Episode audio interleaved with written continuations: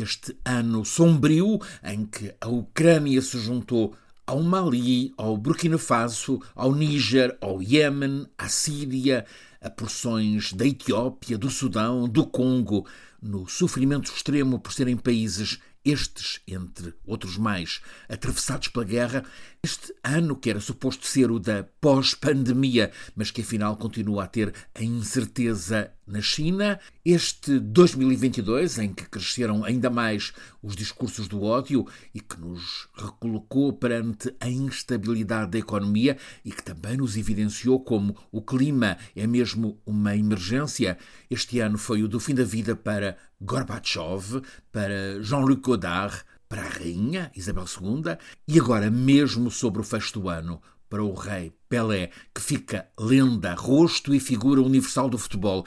Ele deslumbrou no tempo em que o futebol era quase apenas das bancadas e da rádio. Que pena escassearem as imagens de jogadas, de golos que ele marcou e, sobretudo, de como ele parece que sempre com um sorriso, sambava com a bola. Ele foi o primeiro no tempo em que os ecrãs eram a preto e branco, sendo o primeiro é o rei e os outros, Eusébio, Maradona, Cruyff, Best, também os de agora, são príncipes. Pelé tem um estatuto à parte. Talvez a tecnologia venha a conseguir fazer-nos reviver a dança dele sobre os galvados.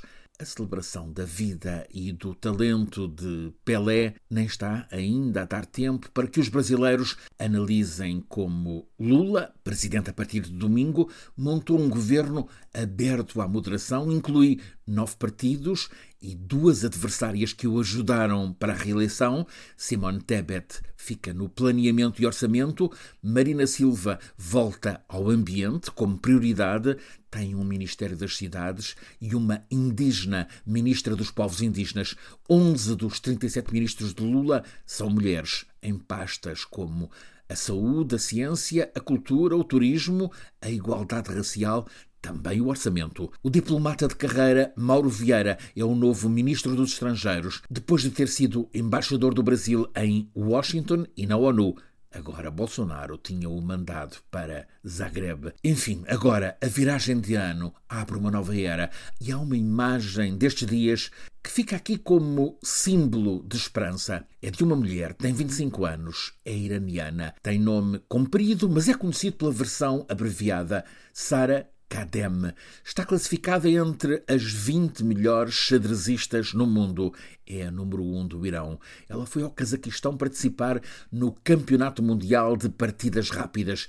E a imagem que atrás para aqui é a dela, diante do tabuleiro, também, claro, da adversária. Por um instante, ela olha para a câmara de Pavel Mikhaev, repórter fotográfico da Reuters, deixa-se fotografar. Está a sorrir, veste um casaco azul sobre uma camisola de gola alta, de um cinzento claro, e mostra o cabelo preto solto sobre os ombros. Também vemos os brincos discretos, aqueles cabelos livres, sem qualquer véu a cobri-los, e aquele sorriso.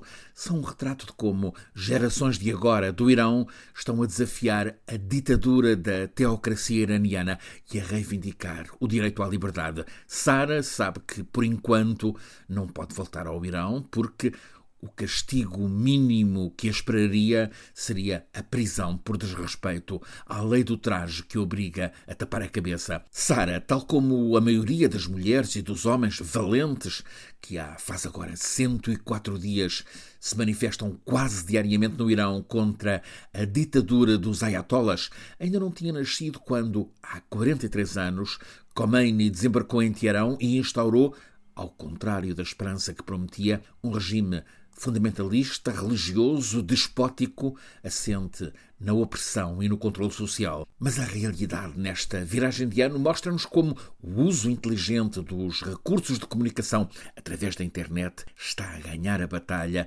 frente à censura daquele regime e a mostrar a realidade que é de desobediência e resistência civil à ditadura, o que sugere uma hipótese de, no Irão, a liberdade conseguir levar a melhor. É ainda apenas uma hipótese, mas é uma boa esperança para 2023. Boas entradas, bom ano.